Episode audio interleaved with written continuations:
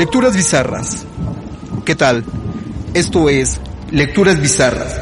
Un viaje al pensamiento y la esencia de la cultura del rock. Al micrófono, Animal Oscuro, servidor. Yeah.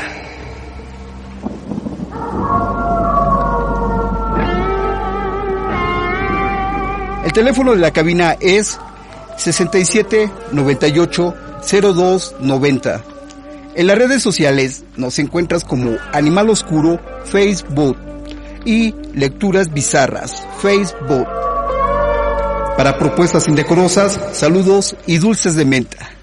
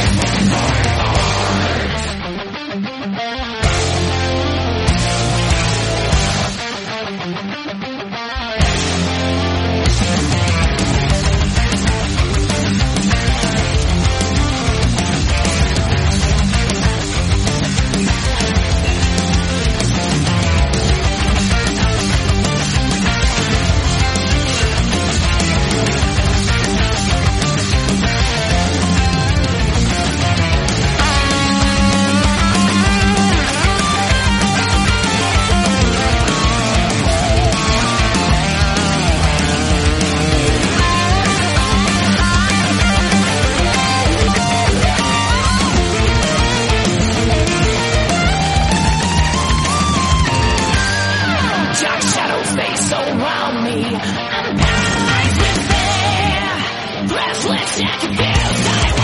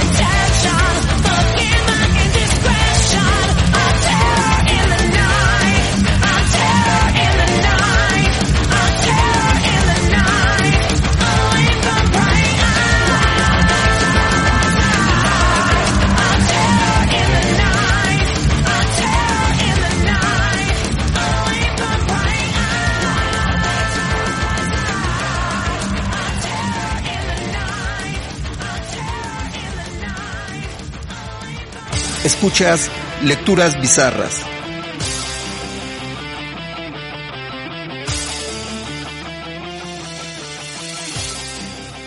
¿Qué tal, qué tal, qué tal?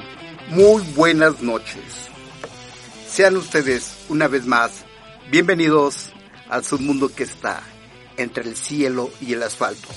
El ciberespacio. Yeah. Gracias por estar del otro lado del cristal, de este y al control de los mandos de esta roquera máquina del tiempo y el espacio, Ariel Galván. Orejas, esta es la segunda parte dedicada al escritor estadounidense Stephen King, que se ganó el favor de la crítica,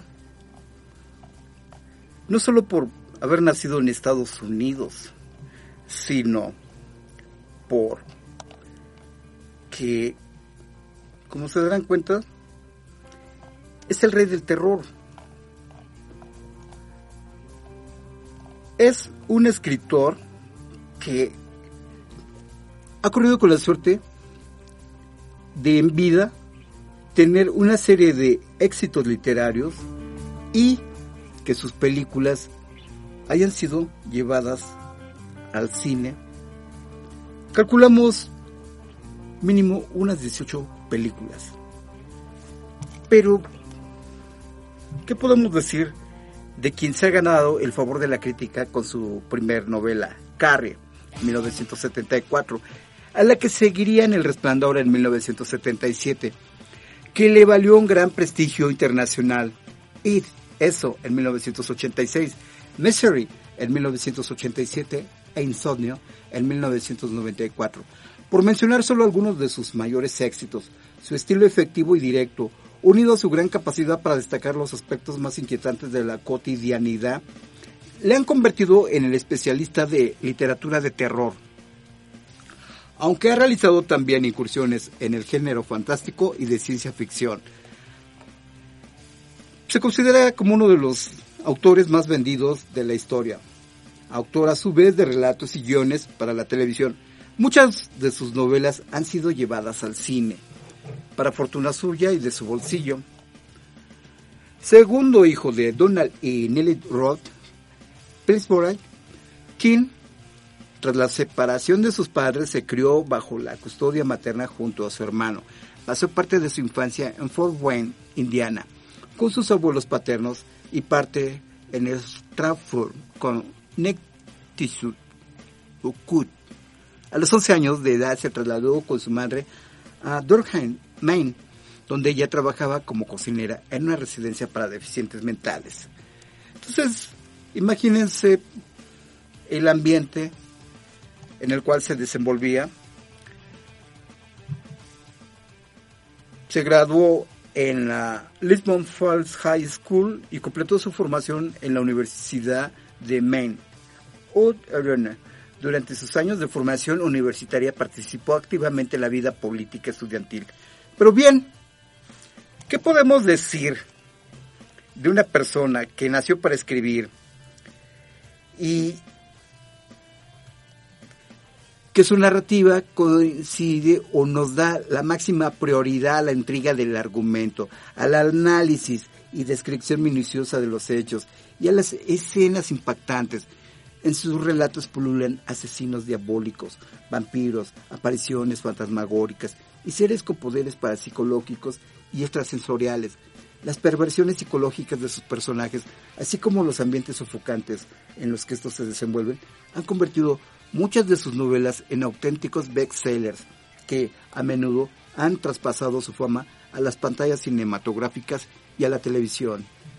Ahora escuchemos una rola que no les va a sacar la cerilla de sus orejas u oídos, ni tampoco les va a patear el cráneo, pero sí les van a dar ganas de prender la luz.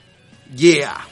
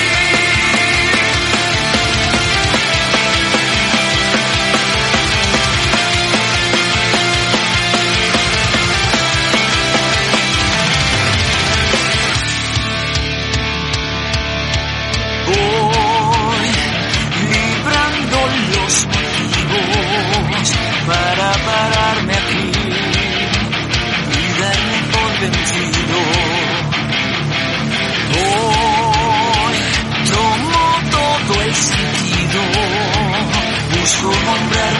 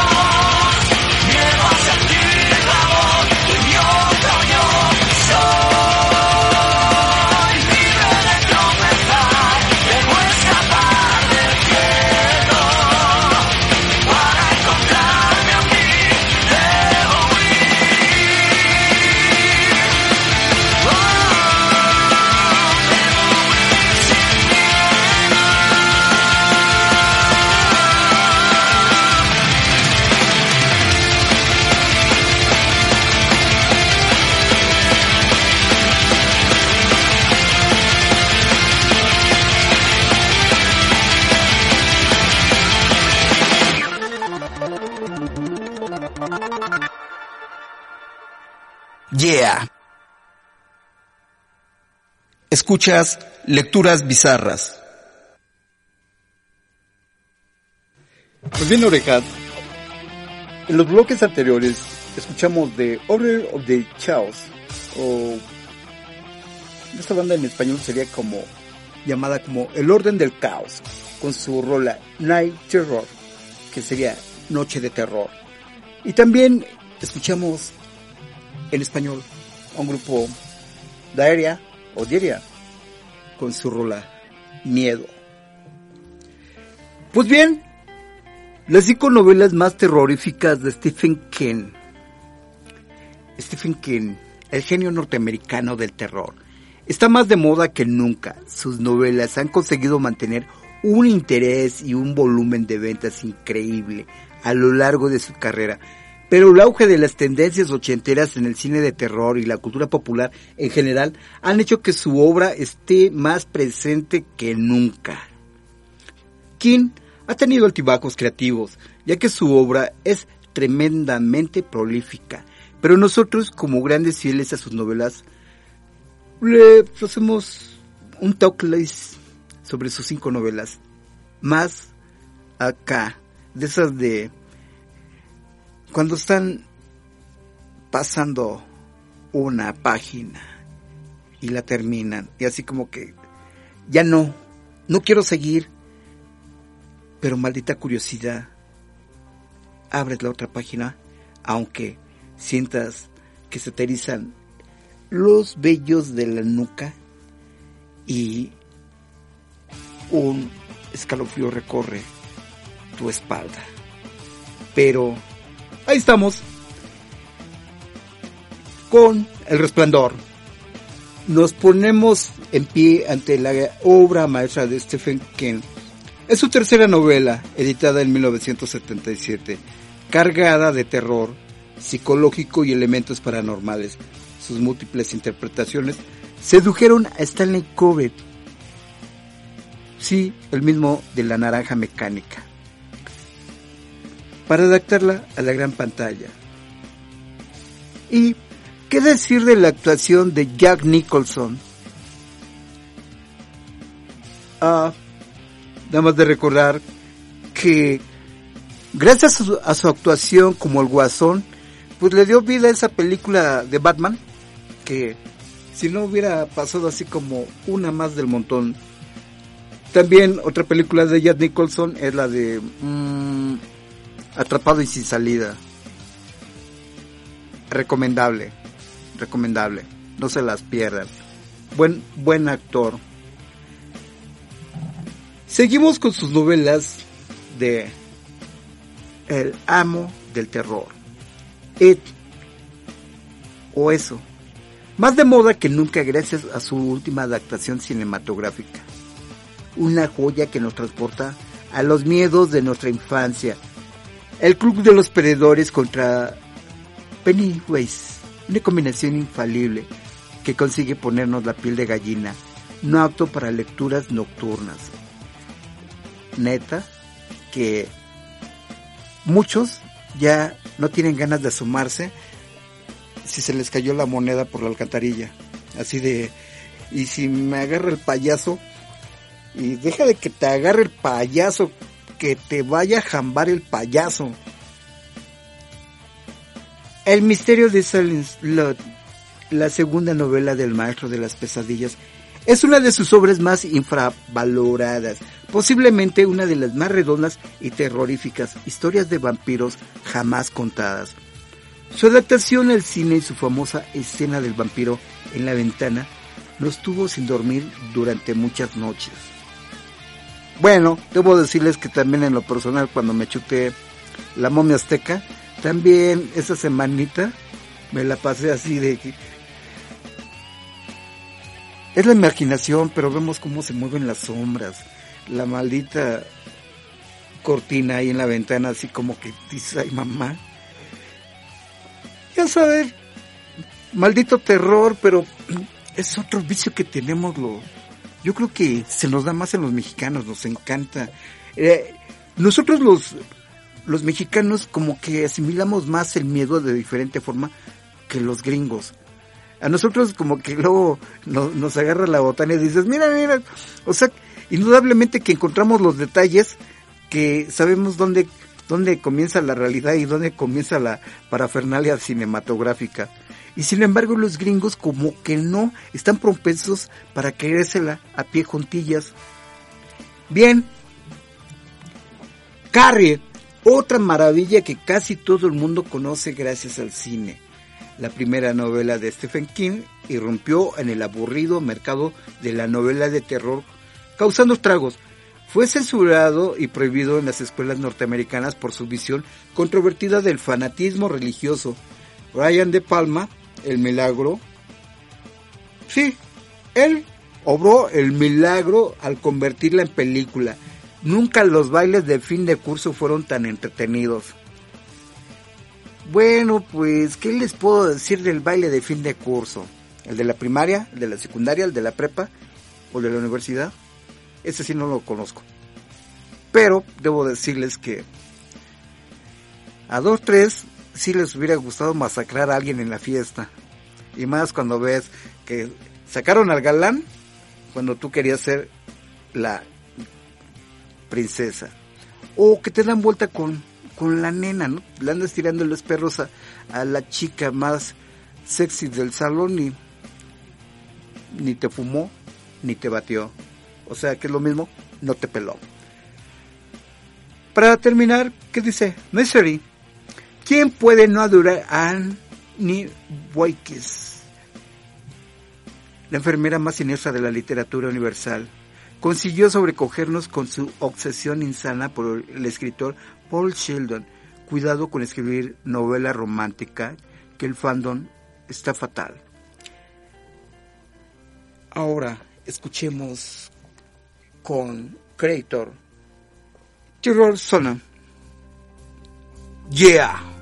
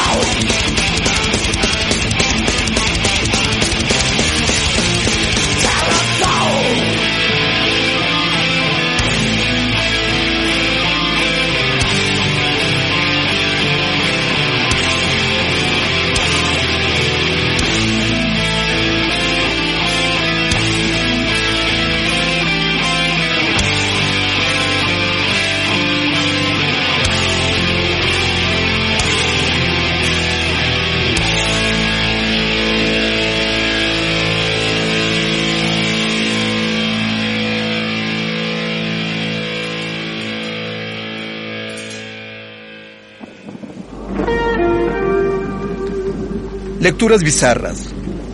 Volvemos.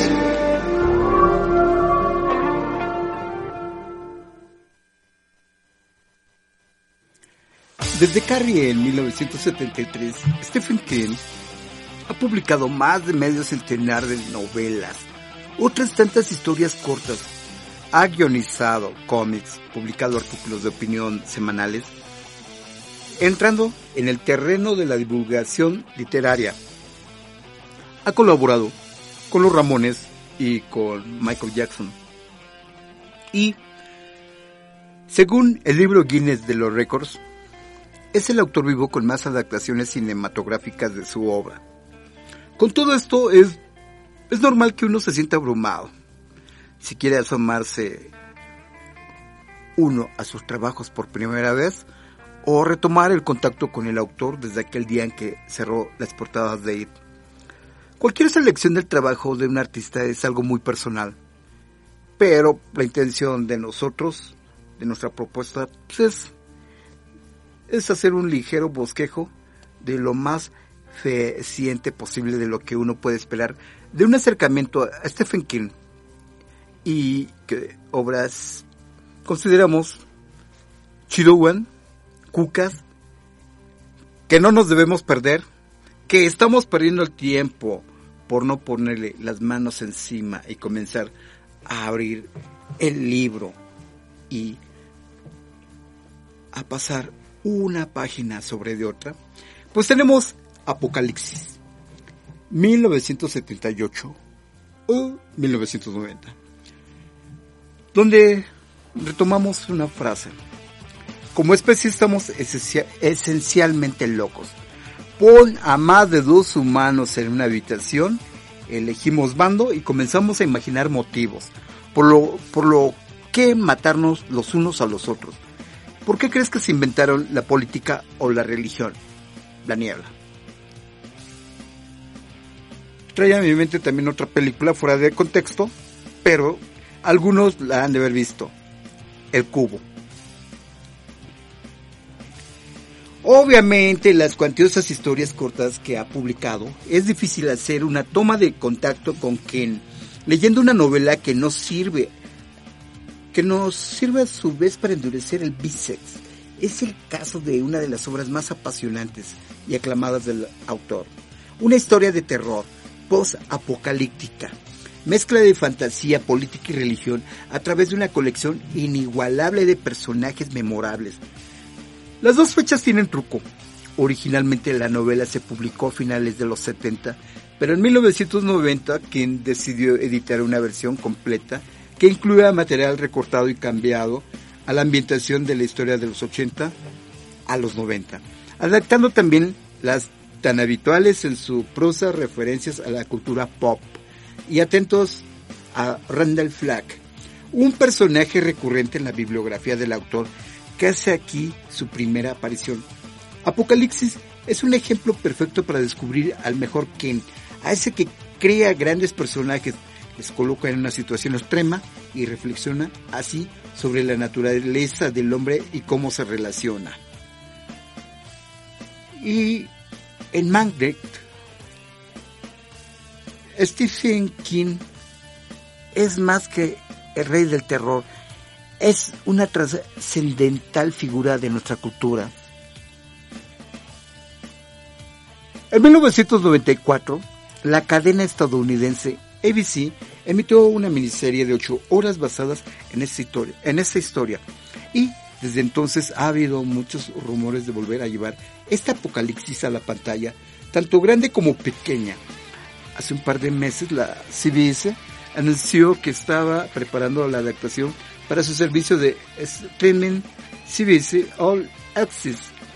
De momento no se saben muchos detalles, salvo que serán 10 episodios. Apocalipsis es una gran obra, pero quizás sea necesario meter algo de mano en el material original para hacerlo atractivo y relevante en una cultura audiovisual que ya está muy curtida en todos los clichés del género. La larga marcha, 1979. Es la obra de Richard Batman, o Bachman, el seudónimo bajo el que Stephen King ha publicado siete novelas, solo cinco de ellas cuando aún no se había desvelado lo que él estaba detrás de ellas. En los años 70 era norma el evitar saturar el mercado con más de un libro al año por autor. Claro, hablamos del gabacho. Aquí en México, pues quisiéramos que los autores pudieran sacar un libro al año. Pero pues ya saben, siempre hay crisis para el bolsillo del escritor.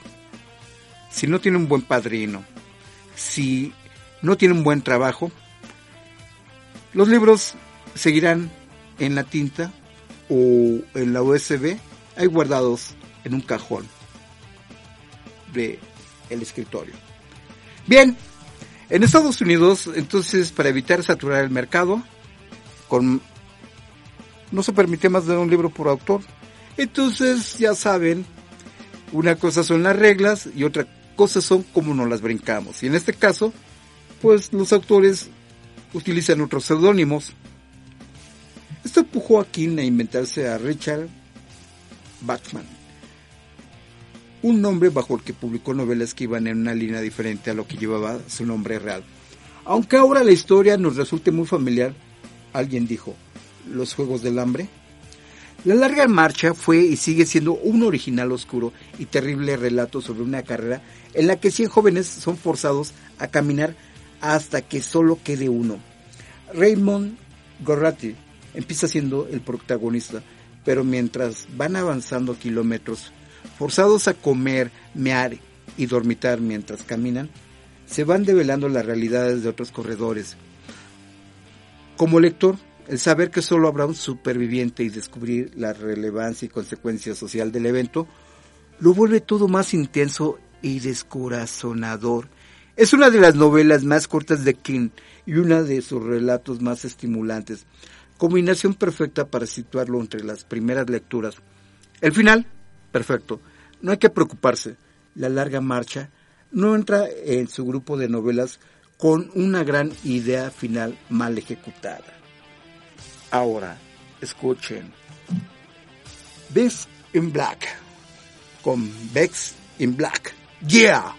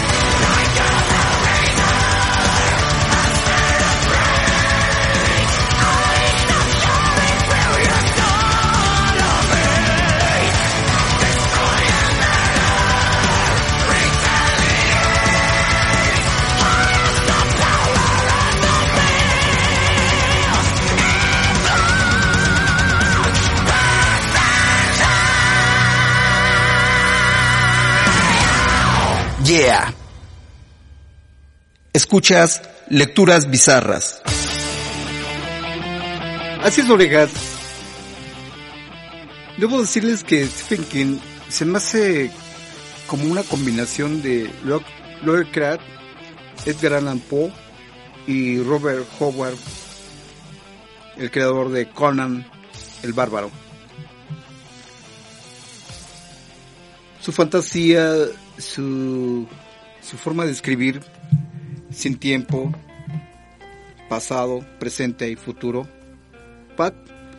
Igual de recreado en aquellos autores, pero llevados a la escritura de Stephen King. Claro, con su sadismo personal. Nos encontramos así con la Torre Oscura de 1892-2004 y su adaptación. Es una serie de, de varios est- libros. El propio King califica esta saga como su obra magna y no es para menos. Siete entregas a lo largo de casi 20 años, una aventura épica que sirve al igual de la torre como el epicentro de toda su obra. En ella aparecen personajes, lugares o detalles de muchas de sus novelas e incluso se reserva un hueco para sí mismo. Y El pistolero. La primera de las entregas es una novela corta, misteriosa, lenta y distante que presenta un mundo apasionante y a un villano magnético, el hombre de negro. Ese es el punto de partida de Roland, un insondable protagonista que poco a poco va entrando en contacto con otros mundos y uniendo más personas a su búsqueda de la Torre Oscura. Del centro del universo. Como es habitual, esta saga de múltiples géneros es irregular, ahora que es posible leerla entera en un corto periodo de tiempo. Seguramente sea mucho más notable la evolución y magnitud que va tomando la saga dentro de la obra de King. En 2012 se editó una octava entrega, una historia paralela que cronológicamente se situaría entre la cuarta y quinta novelas. Tras 10 años de producción infernal pasando de mano en mano y sufriendo reescrituras, tras reescritura finalmente llegó a las salas de adaptación de esta obra magna de King.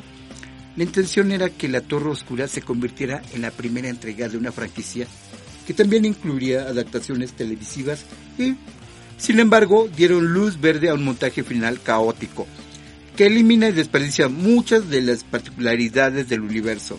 La Torre Oscura 2017 convierte la compleja y westernian mitología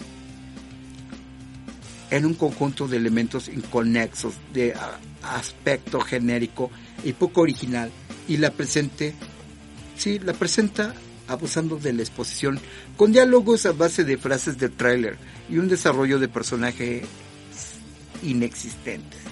Es mala adaptación y lo que es peor, mal blockbuster de entretenimiento. Esperemos que la precuela televisiva que está preparando Amazon y para la que ya se conoce reparto, atiene más en la forma de manejar el material inicial. En este caso cuentan además con una serie de cómics que exploran la vida de El Pistolero previo a los acontecimientos de la saga de libros, por lo que tienen más sustento donde apoyarse. Ahora escuchen a Tooth Creeper Whitcomb. Yeah. Then if we want to take us now, then we'll have to sacrifice our crown. Cause we cannot move in the frame if we service only short if we want to take us now. Then we'll have to sacrifice our prowls, cause we cannot move beneath our frames. If we do this, only short is flames, cause we cannot do what we aim to, if we come to what we see. When we tried to bring in brand new ideas with you That was pushed out If we want to take us now Then we'll have to sacrifice our brows we cannot move in our brains. If we surface only short claims We are not going why you? If we just knew what our eyes knew, even eyes too. open full view, close on what's new, when it's pushed through. But we can do all we plan to, if we just do all we plan to can push through. All we plan to, but we must do. All we plan to.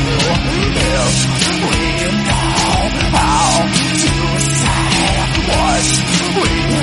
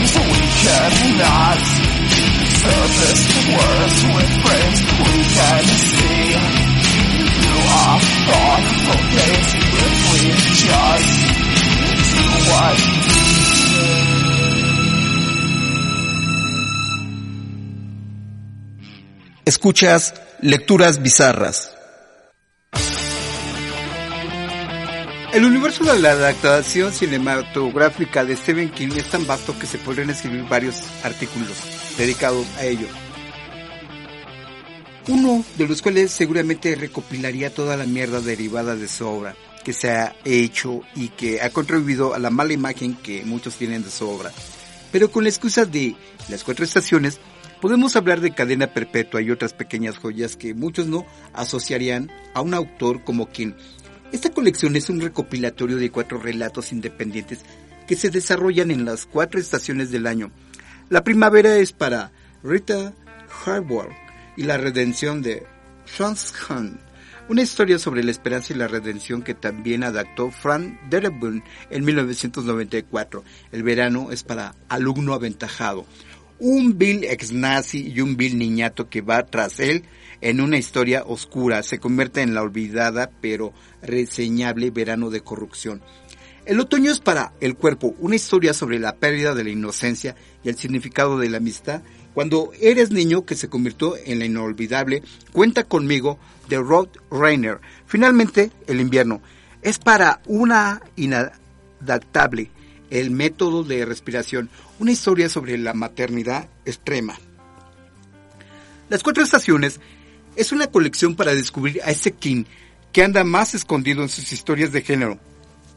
Un King de prosa reflexiva, reflexiva, ocurrente y trascendente, en el que los monstruos, cuando los hay, son un mero MacGuffin.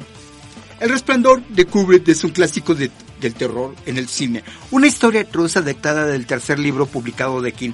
Los escritores son habituales protagonistas en sus libros, pero el autor ha confesado que Jack Torrance es el personaje que más inspira en él y su pasado como alcohólico. Ah, pues porque también le encanta soplarle el cuello de la botella. Ah, ya saben, unos alcoholes de vez en cuando no le hacen daño al cuerpo y al contrario, se se hacen el paro para el COVID. Bien, entonces hablamos del resplandor. Es una novela con un estudio de personajes brillantes que puede quedar eclipsado por los momentos de all horror. Por cierto, está previsto para finales del...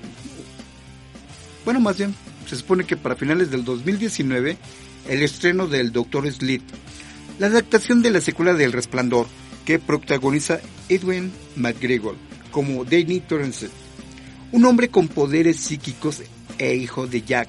El proyecto tiene bastante buena pinta, ya que su director es Mike Flanagan, que demostró buena mano con el, con el complicado material original del juego de Gerald, también de King, y como director y guionista de todos los episodios de la estupenda La maldición de Hill House.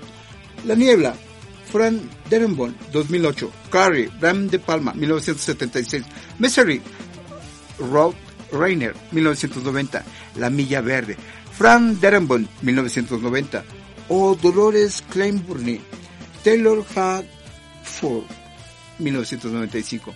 Son otros filmes que sí han sabido captar la esencia de la novela que adaptan. Aquellos títulos más puramente terroríficos suelen explotar a la criatura o el horror de turno y hacerlos el centro de la historia con más o menos éxito. Cujo, Lewis Tiggy, 1983. Podría valer. Una adaptación reciente que ha sorprendido positivamente ha sido la producción original de Netflix, El juego de Gerald.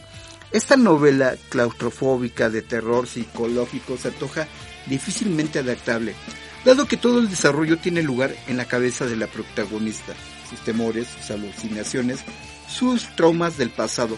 Sin embargo, Mike Flanagan resuelve estos obstáculos y nos ofrece una experiencia angustiosa.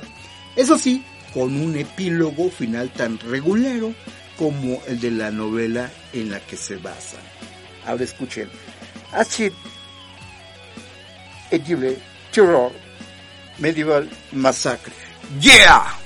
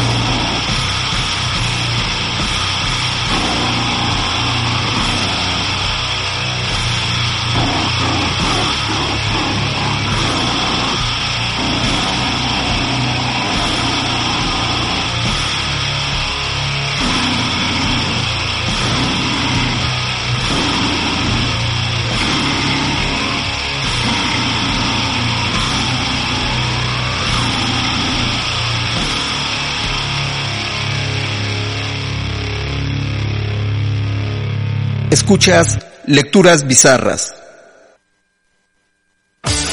Pues así es, orejas. Me he enamorado de las historias de Stephen King y parte de mí siempre estará enamorado de ellas. Supongo. Espero que si las han leído algunas de sus obras, les hayan gustado.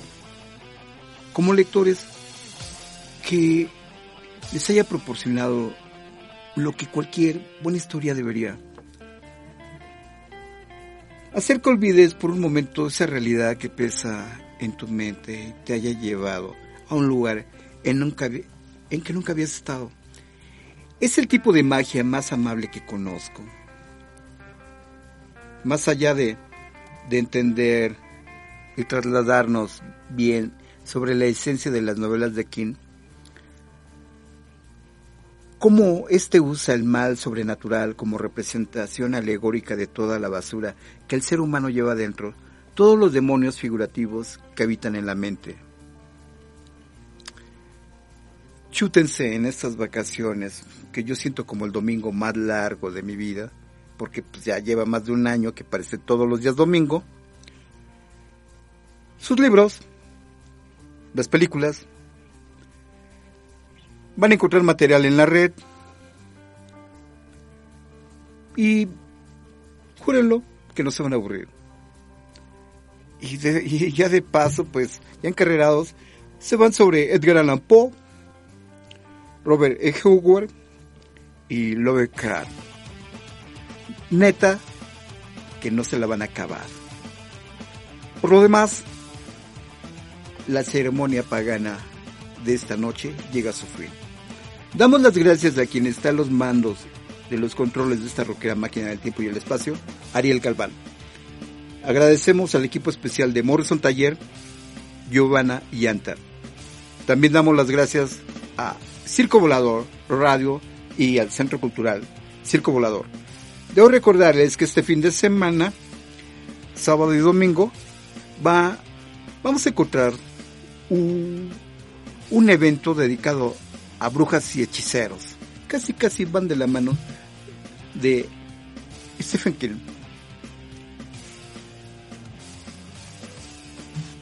Los vamos a dejar con la rola de Iron Maiden. Miedo a la oscuridad. O que es lo mismo, Fear on the Dark. Váyanse a dormir cuando termine la música. No apaguen la luz. Y si pueden con, irse con Morfeo. Espero que tengan unas pesadillas no tan macabras, pero ricas, porque al final de cuentas, ahorita la realidad pareciera una pequeña pesadilla. Por lo demás, el rock sea, yeah, gracias.